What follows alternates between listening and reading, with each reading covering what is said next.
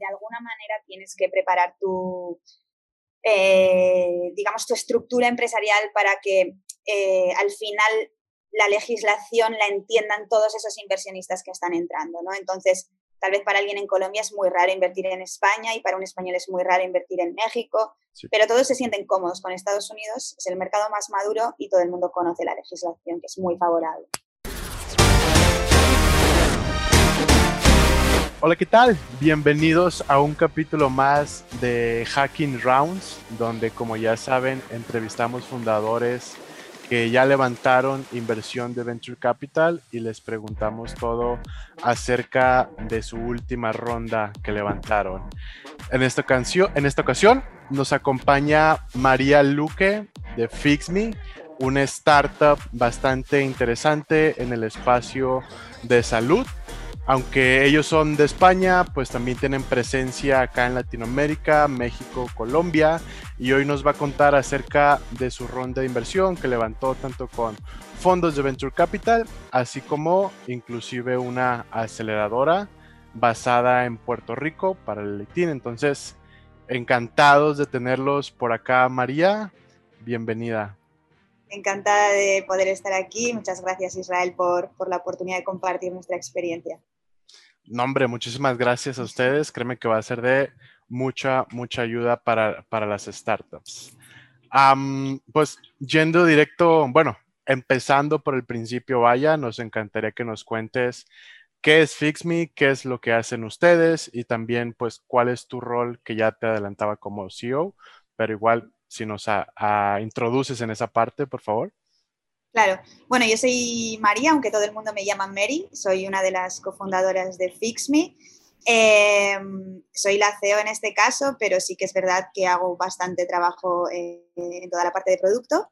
Y, y bueno, FixMe actualmente Fixme empezó siendo un marketplace de servicios de bienestar a demanda en el que los usuarios podían comprar a total conveniencia servicios de fisioterapia, de masajes, de entrenamiento personalizado y de un portafolio de bienestar bastante amplio. Eh, con el COVID tuvimos que pivotar un poquito para poder seguir aportando valor a nuestra comunidad de usuarios y encontramos pues nuevas vías para poder seguir creciendo el negocio. Integramos un SaaS dentro de nuestro marketplace en el que, eh, bueno, gracias a esa integración, pues somos todavía más capaces de ayudar a los profesionales y negocios del bienestar a vender sus servicios por Internet, a la vez que les estamos ayudando pues a adquirir nuevos clientes. Entonces, hemos hecho como un todo en uno para ayudarles con un marketing y también con una herramienta pues que les ayuda a administrar todo ese negocio por Internet. Buenísimo. ¿Me, ¿Me recuerdas en dónde tienen ahorita ya operaciones? ¿Dónde tienen sus clientes, usuarios? Bueno, nosotros operamos en dos mercados principalmente, en España y en Colombia, ¿eh? pero sí que es verdad que ya estamos activando los primeros clientes también en México y en Chile, gracias a que hemos eh, podido entrar en el programa de aceleración de Startup Chile, pues estamos ahí con las primeras eh, conversaciones con, algún B2B que está interesado en, nuestro producto. Bien, buenísimo. Felicidades también por eso. Gracias. Bien, entrando en, lo que nos concierne para esta conversación, nos platicabas que su última ronda con fondos eh, fue de 190 mil dólares. Me corriges si algo cambió e ingresó un fondo mexicano, mexicano-chileno, que es Black Chip, eh, de Venture City, un fondo basado en Estados Unidos, pero que también invierte como en la TAM. Y Parallel 18, aceleradora del gobierno de Puerto Rico, basada en el mismo país, que pues también tienen un ticket de inversión. De eso es de lo que vamos a hablar. Entonces, primero confirmado que fueron 190 mil, ¿cierto? Sí, tal vez eh, fue algo más eh, si tenemos en cuenta pues, eh, varios recursos también a nivel financiero que, nos ofrecieron estos inversionistas, tal vez fue algo más, pero sí contabilizamos en torno a 200 mil dólares en este caso. Va, vamos a cerrarla en 200 entonces. Ustedes antes de hacer como foco en, este, en esta ronda, ¿habían levantado antes inversión Ángel? Sí, habíamos levantado pues un monto bastante parecido, eh, algo menos, pero creo que fueron como unos 160, eh, como un año, como 14 o 15 meses antes de, esta última ronda.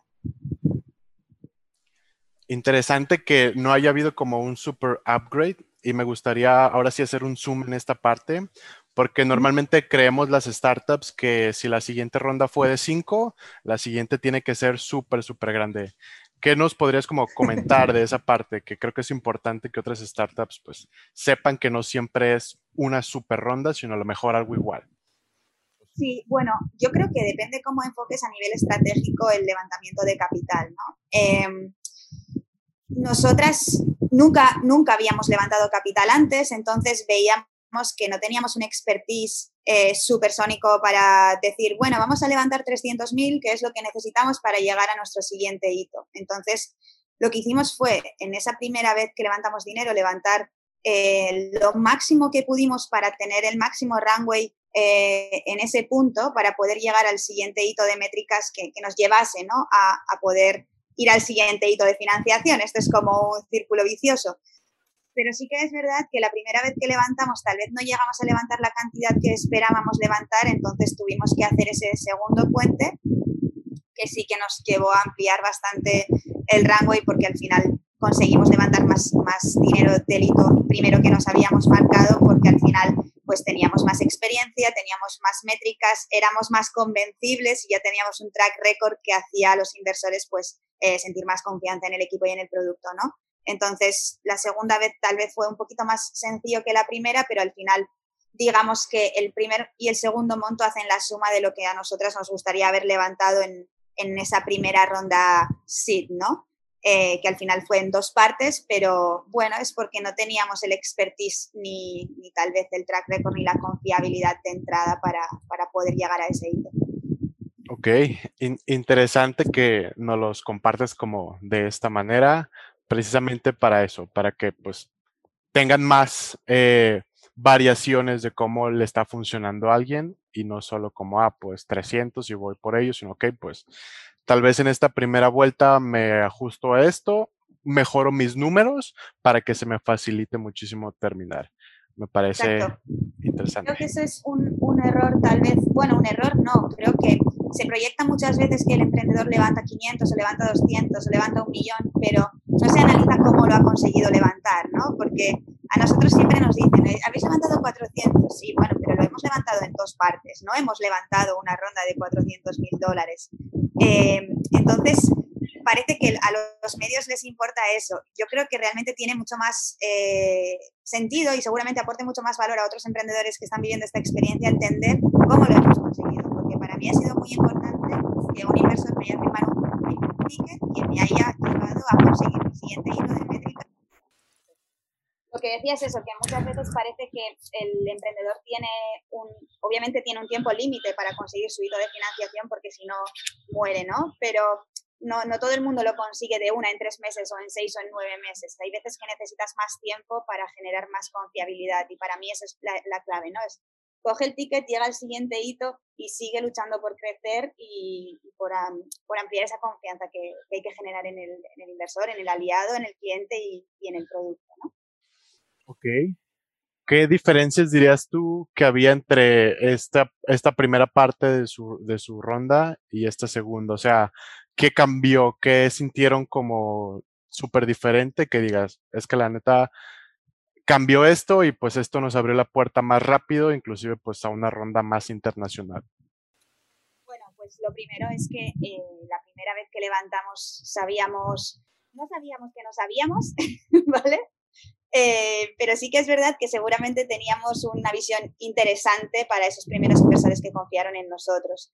Y, y la segunda vez sabíamos eh, que era complicado, ¿no? Éramos muchísimo más conscientes del, panorama, pero sí que es verdad que la variación de mercado que teníamos la segunda vez ya era grande. Es decir, ya veníamos haciendo mil transacciones mensuales eh, con clientes muy recurrentes en dos mercados a la vez, entonces pues ahí ya teníamos unas métricas muchísimo más interesantes que, que el COVID nos frenó, pero creo que sí que es verdad que, si no hubiese habido esta situación de virus, creo que hubiésemos sido capaces de levantar todavía más capital en esa, en esa ronda. Pero bueno, eh, estuvo estuvo súper interesante. Yo creo que es la principal diferencia. Al principio no sabíamos, luego sabíamos y teníamos una variación del mercado ya eh, bastante importante. Bien, buenísimo. metiéndonos ya haciendo zoom en esta última parte de su ronda, eh, ¿se puede saber a qué evaluación fue levantada? Y si nos repites los tres inversionistas que entraron. Pues en esta última entraron Black Sheep de México, de Venture City, que tiene eh, su sede en Miami, pero también tiene oficinas en Madrid, en España, eh, y Parallel 18, que es, bueno, desde P18 Ventures. Parallel tiene una aceleradora y tiene también un fondo de inversión. Nosotros entramos en el programa de aceleración y luego decidieron invertir un ticket con, con el fondo de inversión. Fueron los tres que, que, entraron en esta ronda a una valoración, bueno, a una cap valuation porque fueron notas convertibles de 2,5 millones de dólares. Y, y listo, es, así fue. Ok, asumo que tienen una empresa en Estados Unidos, tal vez, una holding. Exacto, sí, porque eh, de alguna manera tienes que preparar tu, eh, digamos, tu estructura empresarial para que eh, al final la legislación la entiendan todos esos inversionistas que están entrando, ¿no? Entonces, Tal vez para alguien en Colombia es muy raro invertir en España y para un español es muy raro invertir en México, pero todos se sienten cómodos con Estados Unidos, es el mercado más maduro y todo el mundo conoce la legislación, que es muy favorable. Súper, buenísimo. me gustaría preguntarte sobre, bueno, Black Chip lideró la ronda. ¿Cómo, ¿Cómo funciona esa parte de que entre un líder a tu ronda? Y bueno, la, la, respuesta no es para mí, sino es para las personas. En este podcast hemos eh, platicado acerca de eso, ¿no? Primero encuentra tu lead y el resto va a caer como más fácil. Bueno, yo creo que al final lo que hace el inversor líder eh, es que genera con, confianza en otros inversores, es decir, ya es alguien que está validando que la oportunidad es interesante, posiblemente es alguien que ya ha hecho un due diligence a la compañía, con lo cual el resto entran más tranquilos viendo que no hay ningún lío legal o, de otro tipo detrás de, la, oportunidad de inversión en esa empresa, ¿no? Entonces, para mí eso es lo más importante. Hay uno que entra y, limpia un poquito eh, el camino al resto. Entonces, si es alguien que, tiene prestigio en, el ecosistema, pues obviamente siempre habrá otros inversores súper interesados en entrar y, y, otros que son muy oportunistas también, que, como entró uno que es conocido, pues voy porque seguro que es una buena oportunidad, ¿no? Es, ahí hay un montón de, de experiencia, seguro, de muchos emprendedores diferentes a, a, la mía, pero yo creo que es, ese es el, el kit de la cuestión. Uno valida y el resto eh, entran más fácil. Bueno, ¿cómo fue lo que nos puedas contar ya de ese proceso de negociación con cada uno? ¿Cómo fuiste a buscarlos? ¿Ya los conocías a los tres? Que creo que en esa parte hay mucho valor, ya que muchos founders no saben por dónde empezar y terminan empezando pues por una cantidad súper gigante de, de, leads de inversión. Sí, al final esto es como cómo trabajas en la adquisición de clientes para tu startup, ¿no? Es un poco parecido. Eh, es un trabajo súper intenso, Em, tienes que perfilar muy bien hacia qué inversores te estás dirigiendo, porque si no segmentas muy bien tu, tu funnel de inversores, seguramente estarás perdiendo tiempo hablando con personas que, que no invierten en tu modelo de negocio, que no invierten en tu stage y realmente es tan intenso que es mejor optimizar al máximo eh, esas conversaciones. Aunque a veces está muy bien hablar con, con perfiles diferentes a, a, tus inversores, creo que si depende de la prisa que tengas y depende de lo rápido que quieras cerrar, tienes que tratar de optimizar al máximo que es la estrategia que nosotros seguimos. Em, si es un inversor que viene introducido por otro emprendedor, siempre vas a tener seguramente una mayor apertura por parte del inversor a la hora de tener una conversación, ¿no? Entonces, para mí lo mejor es una intro caliente con otro emprendedor que ya esté en el portfolio de, ese inversor. Entonces, es lo que nosotros principalmente solemos buscar con compañeros. Em, hay muchos emprendedores que una vez han sido emprendedores eh, pasan a ser inversores. Entonces, llamar a la puerta de amigos que ahora están en el otro lado, pues también puede funcionar, porque esos amigos ya conocen lo que haces y conocen cómo eres, ¿no? Que a nosotros pues nos ocurrió en el caso de The Venture City, había una persona que había trabajado con mi socia en, el pasado, eh, entonces nos abrió la puerta a poder reunirnos con ellos. Obviamente no nos abrió la puerta a nada más, pero pudimos por primera vez eh, reunirnos con ellos, que tal vez de otra forma pues hubiese sido más complicado. En el caso de Paralel, por ejemplo, como entramos en el programa de aceleración, ellos ya venían trabajando cinco meses con nosotras sabían perfectamente cómo trabajábamos, conocían el equipo, las métricas, absolutamente todo porque tenían acceso a toda la data, ¿no? Entonces ahí ese due diligence era más sencillo para ellos que ya tenían un histórico. Y luego con Blackship también llevábamos tiempo trabajando con ellos de cara a... Blackship nos ayudó muchísimo a la hora de crear a nuestro equipo tech, que, es el core de, de FixMe. Entonces ahí, eh, obviamente, ellos apostaron de entrada por vamos a, ayudaros a, crear ese equipo tech para crear un producto más sólido y luego vieron que realmente hacía sentido lo que estábamos haciendo con el equipo de producto que, teníamos y decidieron, bueno, ok, pues de aquí en adelante vamos a apoyaros más con un ticket serio para que podáis eh, llegar al siguiente hito, ¿no? Entonces, pues con ellos lo que hicimos fue al final una, validación de eh, mirad cómo estamos trabajando, Se metieron adentro a trabajar con nosotras y eso creo que también es súper interesante de cara a que el inversor vea que realmente el equipo que está por detrás pues puede llegar a, conseguir lo que, se, lo que pretende. Bien, buenísimo. Mm, me encanta que lo menciones porque justamente eh, es el de cero, o sea, de que no te conozcan a que te conozcan y te inviertan. Hay una línea de tiempo que no se ve, pero que es muy interesante, donde pues es súper complicado que de cero a que te inviertan en menos de tres, cuatro, cinco meses es, es complicado, pero qué bueno que igual lo mencionas como la manera en que fueron conociendo a, a cada uno. Retos interesantes que nos puedas compartir que tuvieron, que pues ahora que ya los enfrentaron, dirías, ok, pues si a alguien más le pasa, creo que podría hacerle así. Uf, hay muchos retos. Eh, el tiempo es un mega reto porque sí que es verdad que si tú, o sea, si realmente necesitas inversión para crecer eh, y, no consigues cerrar el dinero a tiempo, al final creo que eh, trabajar enfocado es muy complicado. Es decir, cuando tú tienes el dinero que necesitas para llegar a tu siguiente hito, el, foco que le pone el emprendedor a empujar es, mucho más fuerte que cuando estás preocupado porque no queda dinero en la caja, ¿no? Entonces es un reto enorme. Por eso decía lo de la eficiencia. En este stage, eh, que estamos todos en early, pre-series A, eh, nadie está en product market fit como para estar confiado en que eh, sus ventas le llevarán a, poder autofinanciar su crecimiento, ¿no? Entonces, ostras, hay, prisa y, eso es un reto. El poder estar focus, aunque tu caja tiemble, para mí eso es un reto enorme y, realmente eh, la startup necesita que lo estés y el equipo también. Otro reto que para nosotras que es, fue excepcional y espero que no le ocurra a nadie, pero puede ocurrir de otra manera, fue el COVID, porque nosotras estábamos a punto de cerrar nuestro primer ticket cuando vino el virus en marzo eh, y, pensábamos que todo pararía. No paró, afortunadamente, pero sí se retrasó. Y el hecho de sostener ese retraso con con esa incertidumbre de caja y esa incertidumbre de mercado tan terrorífica que, enfrentábamos en ese momento en el que nuestras operaciones bajaron de 100 a 0, eso fue un reto gigante.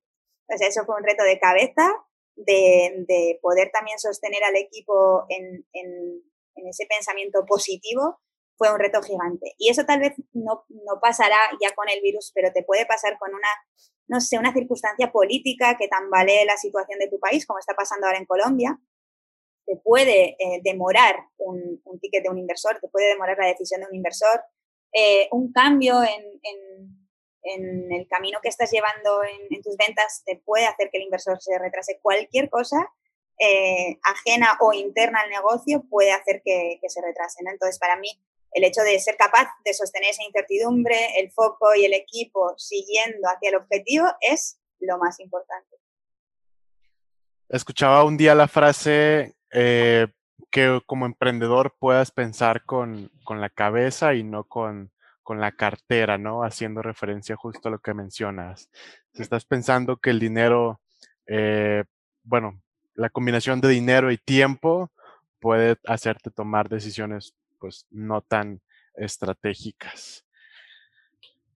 Ok. es como se dice también mucho de hay que ir rápido, pero yo soy de las que sí, hay que ir rápido, pero sin prisa, porque la prisa nos hace cometer muchísimos errores y muchas veces eh, dejarnos dinero por el camino.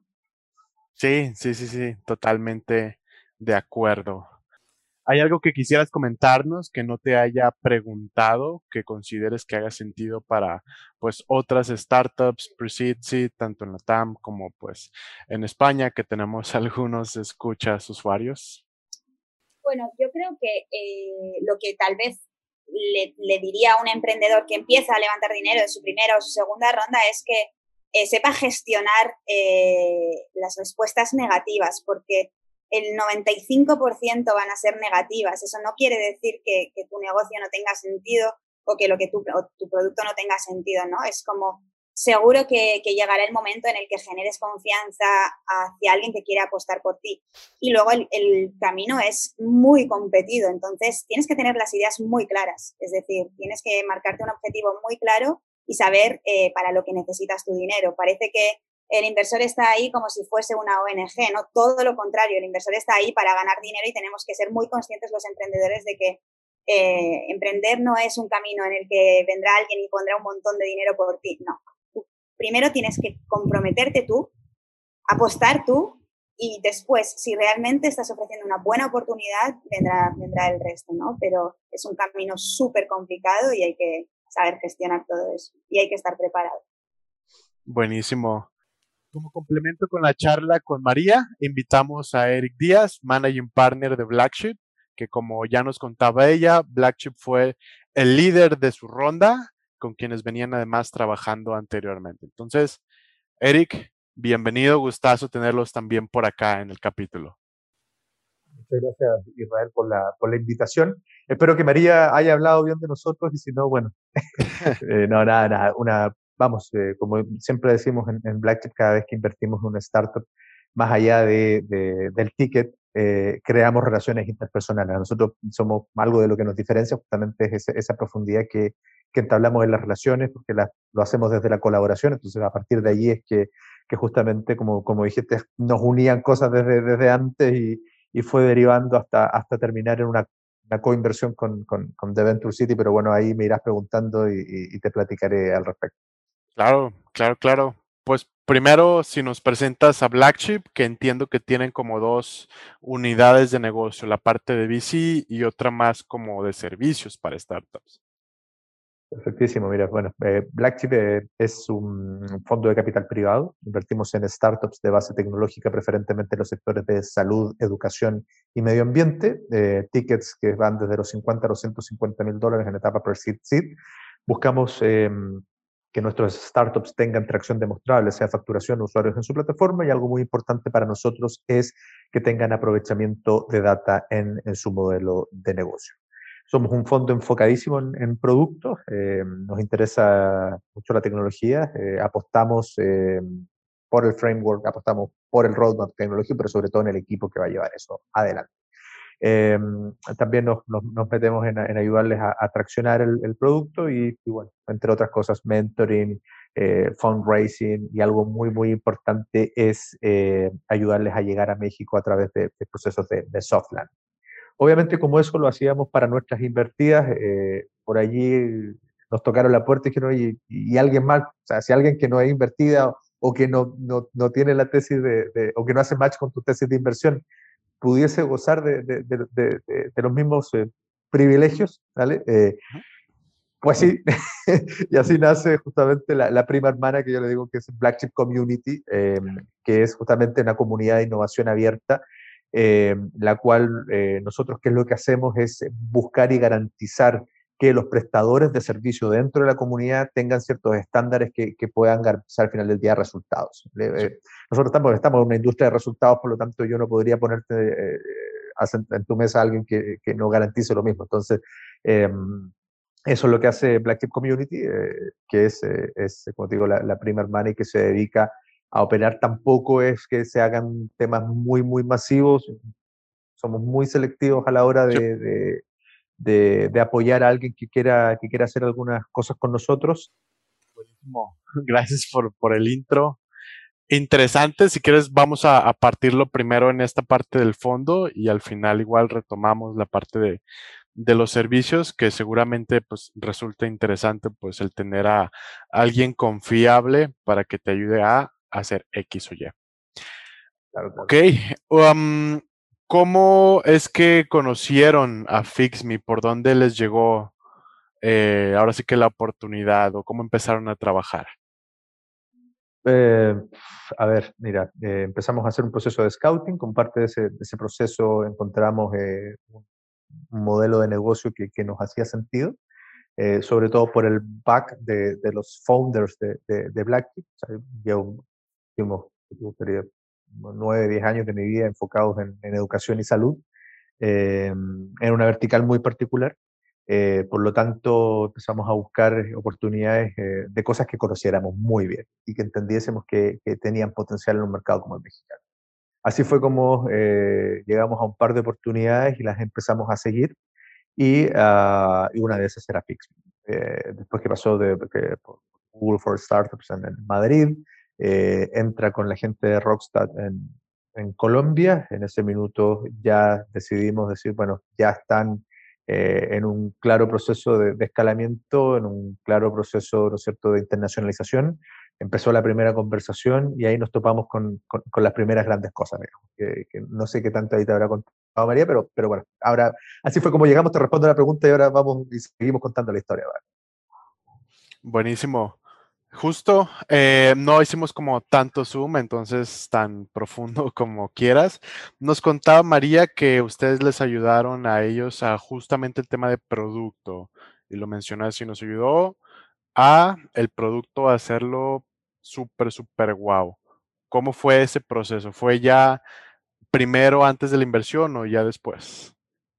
Ah, mira, justamente es que ese, es, el, ese es el gran tema, ¿vale? Em, cuando le hacemos eh, zoom in a, la oportunidad, nos damos cuenta de que ahí hay un stop, ¿vale? Eh, vamos, básicamente habían áreas de oportunidad en, el producto, pero lo más importante que con ese, así y todo, con esas áreas de oportunidad estaban traccionando, entonces había modelo de negocio. Por lo tanto, eh, ¿quién soy yo para negarme en ayudar a alguien, digamos, y, fortalecer lo que, lo que si se, se, trabajaba bien podía generar más resultados? Pues bien, la primera apuesta fue desde ahí. La primera fue, la apuesta fue en, conformarles eh, un equipo tecnológico. Eh, darles el, core del desarrollo. Em, financiar esa operación durante X número de meses, cumplir ciertos hitos que, tenían marcados en el, desarrollo del producto con, con The Venture City. Eso fue eh, for equity, digamos. Em, y luego, ¿no es cierto?, en una conversación con, con The Venture City, el, acuerdo fue, ok, eh, si se cumple el KPI de desarrollo del producto, el producto tracciona como decimos que va a traccionar, eh, coinvertimos. ¿Vale? Y bueno, y, ya la, historia está más que contada, más que firmada, oreada y sacramentada, como diría alguien por ahí. Ok, interesante conversación. ¿En qué momento entra, o bueno, más bien ustedes siguen el proceso después de Rockstar, empiezan a trabajar con ellos, se da la conversación, se dan los números y deciden invertir.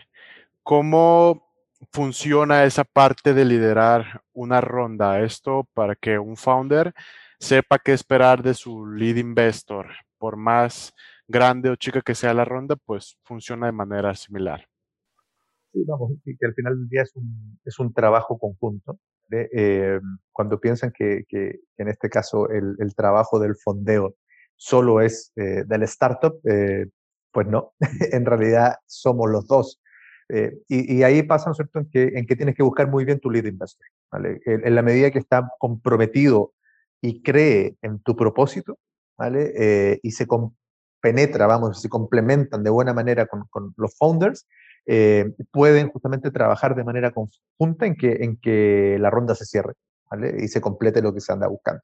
Porque al final, vamos, eh, es win-win para todos. Eh, es un negocio, hay intereses de por medio, pero, pero lo importante es eso, entender que, que, vas a tener que trabajar codo a codo, que aunque, vamos, toda la ropa sucia se lava en casa, lo importantísimo es que esté todo, todo, todo muy claro sobre la mesa y lo que digo yo, o sea, yo no, no necesito que seas el primero de la clase, Eh, no, me interesa que te las sepas todas y quieras responderlas a todas y que quieras sacar calificaciones de 10. O sea, dime, por favor, en qué vas a reprobar para yo ayudarte a, hacerlo, vamos, y ayudarte a que, a que puedas llegar lo más cercano a 10 posible. Tampoco la perfección existe. Entonces, ese un poco es el rol de, un lead investor, insisto, desde, mi personal óptica, digamos. Pueden haber otros que tengan formas distintas de verlo, pero para mí es eso. O sea, si vamos a hacer una relación, eh, eh, nos elegimos, ¿vale? Porque no es que tú a mí ni yo a ti, sino que debe haber eh, ese, ese, match, nos elegimos. no podemos tener, no nos podemos comprometer a medias, ¿vale? Esto es un, un, trabajo de tiempo completo, es un trabajo en el cual nos tenemos que poner la piel, skin on the game, ambos, para lograr el, el objetivo. y nada, eso es lo que yo podría decirles de, de, de, qué implica, qué es lo que es y, y de que es un trabajote interesante, por supuesto, pero, pero al final muy satisfactorio cuando, cuando logras completar la meta de, del fondeo. Buenísimo, interesante eh, como lo comentas, de pues que es chamba de los dos el ir a buscar esa ronda, ¿no? Ya que ya comprometiste un ticket, me parece súper interesante. me gustaría preguntarte también, personalmente, pues he tenido la oportunidad de, escuchar y ver parte de su proceso de selección eh, para inversión. Pero igual, si pudieras comentarnos en su caso cómo funciona, o sea, cuáles son los pasos que ustedes toman como pues un fondo eh, institucional para que igual las startups sepan internamente un fondo qué procesos lleva, que al final del día pues terminan en si te invierto o no, tanto en tiempos, procesos, eh, personas, hablando del organigrama, etcétera, etcétera. Perfectísimo. Bueno, lo, primero es entender cómo, cómo puedes llegar a nuestra puerta.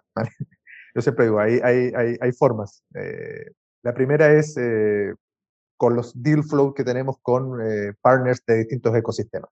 Nos invitan a eventos, vamos, tenemos las pasarelas de los Demo Day, es que no deja de ser eso, digo yo, siempre como una pasarela de moda, pasar y venir y cosas, eh, probablemente es, una primera impresión, nadie piense que con un demo day y que alguien le dice una segunda, una segunda llamada ya consiguió algo, simplemente, y soy súper transparente, lo hacemos porque, bueno, algo vimos, de ahí a que efectivamente eh, sea algo más en, firme, tiene que venir todo el proceso que te voy a platicar ahora. Entonces, lo primero puede ser a través de esa pasarela que, que es un demo day. Otra es que nos encontremos y que te sigamos, ¿vale?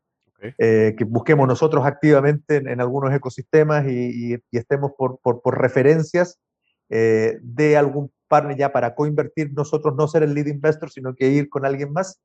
Y la tercera es eh, cuando nos tocan a la puerta directamente. Nos tocan a la puerta a través de nuestras redes sociales, a través de nuestro website, a mí directamente por, por, por LinkedIn em, y tal. Ahí un, un disclaimer que que es sumamente importante antes de que toquen la puerta, es que entiendan la tesis de inversión. O sea, ese sí que es un mensaje, y no lo digo solo por mí, o sea, lo más importante para todo es nuestro tiempo. Yo no te quiero hacer perder el tiempo a ti, ni quiero que me lo hagan perder. Entonces, la, la tarea hay que venir, la chamba hay que hacerla en casa. La tarea es, el, el, el homework es, estudiate bien la tesis de inversión, eh, gasta tus balas de plata de manera correcta y, y, al final del día no andes quemando relaciones, porque al final de esto, esto es un trabajo muy relacional. Está bien que, que tengas este trabajo, que, que, quieras tocar la puerta, que no tengas miedo a hacerlo y tal, pero, pero vamos, somos, eh, al menos nosotros como fondo, con una tesis de inversión muy, muy específica, por lo tanto queda sumamente claro en toda nuestra comunicación lo que hacemos, cómo lo hacemos y para qué lo hacemos. Entonces, eh, ahí el, el, venga, venga claro el disclaimer, que es parte también del proceso, entender la tesis de inversión. O sea, sea el startup de la vertical que sea, por favor, entienda las tesis de inversión Es eso, y probablemente no solo lo ha escuchado de mí, sino que cualquier partner que pasa por aquí te, probablemente te dice exactamente lo mismo. Vale. Eh, hacemos match en nuestra tesis de inversión, te podemos ver por alguna de estas vías y luego te, invitamos a una conversa, vamos, eh, un one-on-one, eh, donde para mí lo más importante es darme una visión 360 del modelo de negocio, ¿vale? Y si tenemos fit, ¿vale? Eh, somos seres humanos. Eh, para nosotros las relaciones, y a mí en lo personal, son muy importantes y para nuestros founders son muy, muy importantes la razón. Entonces, si no hacemos fit, vamos, eh, probablemente no, y esto tiene que ver con temas culturales, con temas de, de, de, soft skills, o sea, que sean muy responsables, si una hora es la hora, la información es la información, no a las cantinfliadas, o sea, vamos, tomar esa actividad de manera muy profesional, ¿vale? Estamos trabajando es, es, entre profesionales. Entonces, si, si pasa esta primera one-on-one, lo que hacemos es tener entrevistas con nuestros distintos especialistas. Producto. O sea, de, de, a huevos, el producto es producto. Producto en la casa del que manda. Eh, marketing, y, marketing y ventas, eh, operaciones, legal y finalmente somos fondo, tenemos el sesgo financiero y ese es eh, naturalmente al final termina pasando por ahí. Y claro, así como está producto en un lado con un peso específico, lo, al final otro está finanzas que, que hace que la cosa se, se, equilibre. Y en el centro están el resto de las otras, de las otras cosas. ¿vale?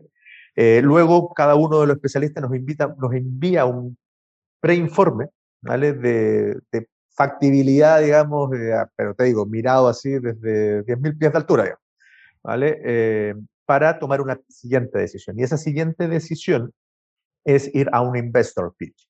Ese investor pitch es con, ya con nuestro comité de inversión. Eh, ¿Para qué? Para profundizar justamente en esos hallazgos que pueden haber hecho nuestros especialistas, digamos, desde 10.000 pies de altura. Ya es una conversación donde eh, no es un pitch de, de, 10 minutos ni de 5 minutos, sino que es una hora, una sesión de una hora donde puedes exponer 30, 45 minutos, luego vienen 20 a 15 minutos aproximadamente de preguntas y respuestas, preguntas muy ácidas, digamos, porque lo que le interesa al comité de inversión allí es hacer una preaprobación de la oportunidad. ¿vale?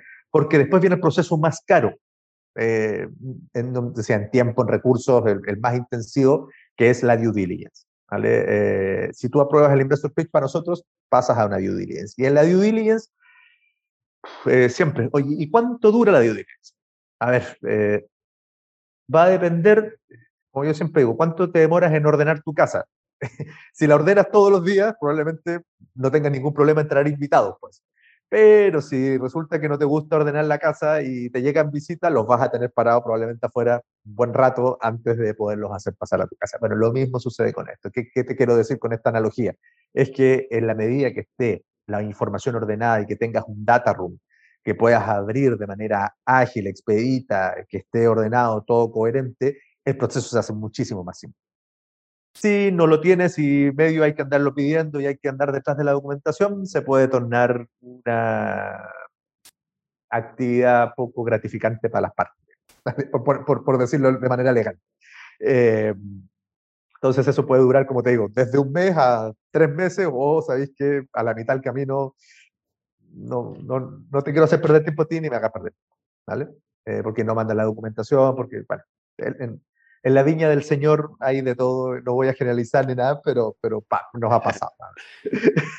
y luego de eso viene justamente el, el, el LOI eh, y, y, bueno, y después el term sheet que, que ya define las, las, condiciones de la ronda, cómo vamos a entrar, a cuánto vamos a entrar, cuál va a ser el instrumento de equity directo, safe, nota convertible o que, nos, lo, o lo que pactemos, digamos, finalmente. Y a partir de allí ya se materializa la inversión y sobre todo se materializa y empieza, eh, bueno, ahí viene todo un proceso de onboarding donde viene tu playbook de las cosas que vas a hacer con nosotros, porque al ser un, un fondo pre-seed, somos muy metidos, nos encanta meter. Estamos ahí apoyando, estamos ahí eh, apoyando, soportando, jaloneando, todo, lo, todo lo, que, lo que consideremos que agregamos valor, eh, no solo hacia nosotros, sino si llegan los startups a preguntarnos, estamos ahí, hay un equipo detrás siempre para estarlos atendiendo y viene todo el proceso de desarrollo del portafolio, ¿vale? Que, que eso es lo más importante en un fondo, no vayas a tocarle el fondo por, por, por el dinero, el dinero es un commodity. Eh, el valor que podemos agregar eh, desde nuestras expertise o desde nuestro network es eh, cosas que, que, que, en realidad, si tuvieras que ponerlo en la balanza, probablemente tenga muchísimo más peso. Sí, y justo en, en, industrias muy en específico, ¿no? Que es su especialidad. Es correcto. Yo, como digo, yo no puedo caminar y comer chicle a la vez. Por lo tanto, como no lo puedo hacer, decidimos eh, meternos en verticales súper, súper claras, eh, muy, muy específicas. Yo no, no, o sea, te puedo dar una opinión, ¿vale? De otras cosas, como cualquier sí. ser humano libre, pero de ahí a sentarnos y ser sumamente responsables con una decisión que es de negocio, que es de largo plazo y que al final del día estamos aquí para, para hacer crecer, eh, tiene que ser muy responsable y de, y de, cosas que sepamos muy, muy, muy bien. Bien, buenísimo. Gracias por aclarar como el, el proceso. La única duda que me queda es, entonces ustedes después de este due diligence es donde ponen la primera intención, uh, letter of intentions o carta de intención, o un term sheet o es una y después la otra? Es una, mira, hay, hay, hay dos cosas. Mira, si ya el, el, la due diligence va bien y nosotros, porque nosotros invertimos por batch, ¿vale? Eh, no por evento. Entonces, imagínate que entraste en, tenemos capital calls, bueno, no me voy a meter en, en, cómo es la operatoria interna, pero háganse de idea que abrimos la puerta eh, cada cierto tiempo. ¿Vale? Puede ser que tú, tú hayas llegado al, a la puerta eh, muy temprano, el antro todavía no abre, entonces estás parado adelante de la, de, de, la fila, pues. Eh, ya pasaste la due diligence, es una respuesta. Entonces te pongo un LOI para que estés tranquilo, digamos, de que voy a entrar en tal fecha. ¿Vale? Si ya estás en el, en el periodo donde ya están entrando, puedes pasar un term sheet de manera directa. En el fondo, el LOI lo que permite es darle más transparencia y seguridad al, al, al, emprendedor y que también sirva como instrumento para el fundraising.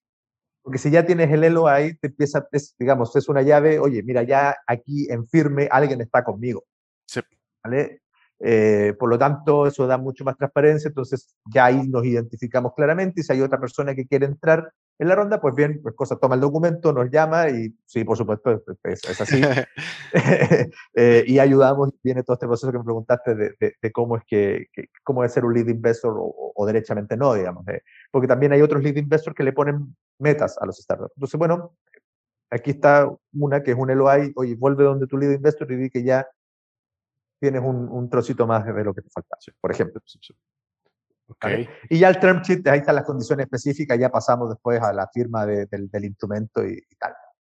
Estando de acuerdo ahí, el term sheet es como una especie de precontrato de inversión, ¿vale? Para, para no estar rebotando sobre el mismo documento y, o sea, vamos, mira, esto es lo que yo quiero, tú me lo respondes, llegamos aquí, acuerdo, ya eh, nuestro abogado Federico es más tranquilo porque trabaja sobre un solo documento y arma el contrato, porque imagínate que tuviera que estar, es un trabajo interesante el que, que hace, saludo a Federico porque con una paciencia de, digamos, de santo, ese tipo de cosas, pero bueno, eh, por eso lo hacemos de esa manera. Ahí, ya, ahí, ahí podemos negociar en el tránsito o, las cosas que sean, digamos, eh, y ya se lo pasamos en firme para que construya el, el, el instrumento de inversión y, y no haya ningún problema después ni cambie nada y sea un proceso muy ágil. Bien, buenísimo. Muchas gracias, Eric, por, por el desglose.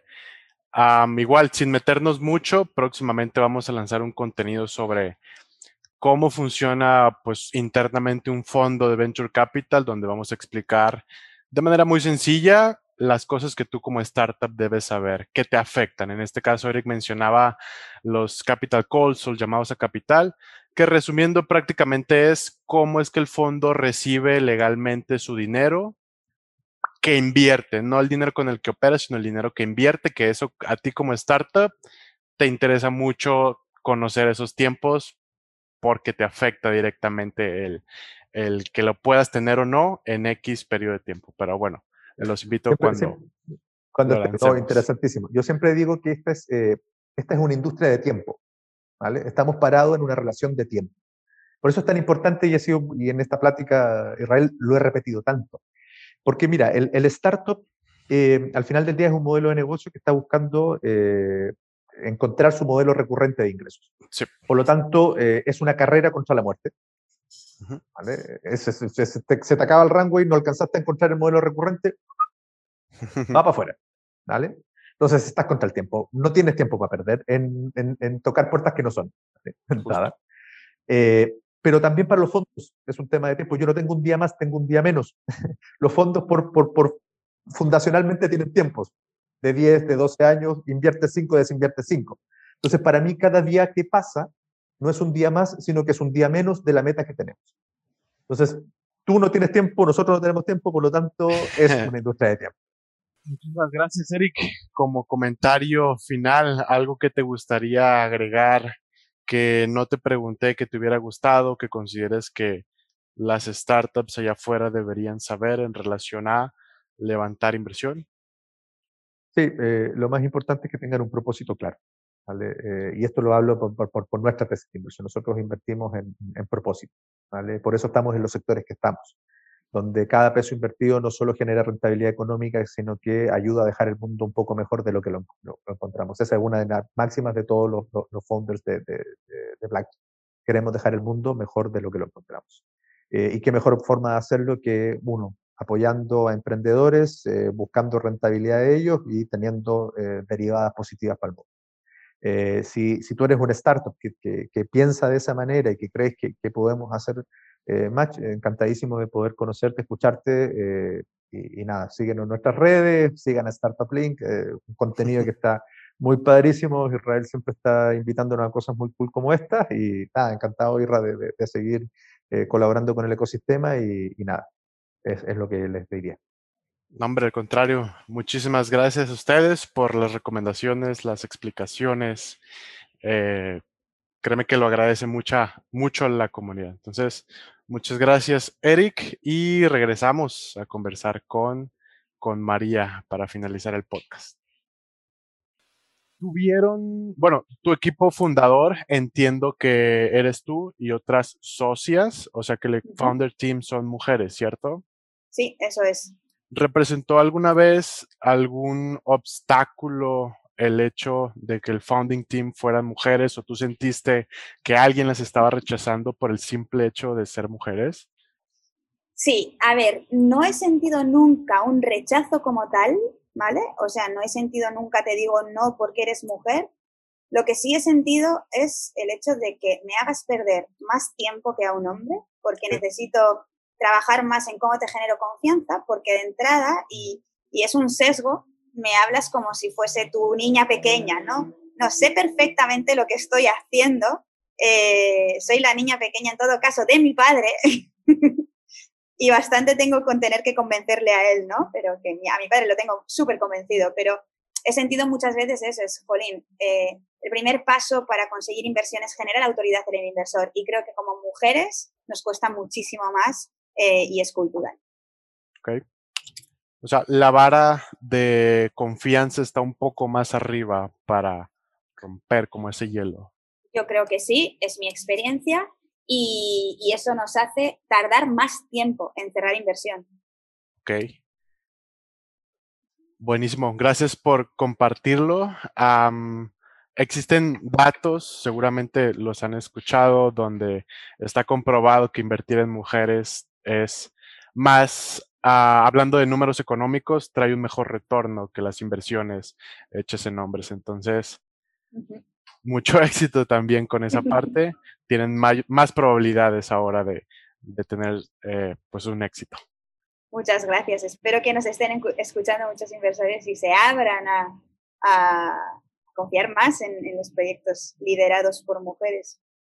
Créeme que sí. Ojalá que también con este espacio se pueda lograr esa parte. Seguro que sí. ¿Qué se viene para FixMe en los siguientes cinco años? Wow, pues eh, nosotros queremos, nuestra gran misión es poder llevar bienestar accesible a cualquier lugar del mundo.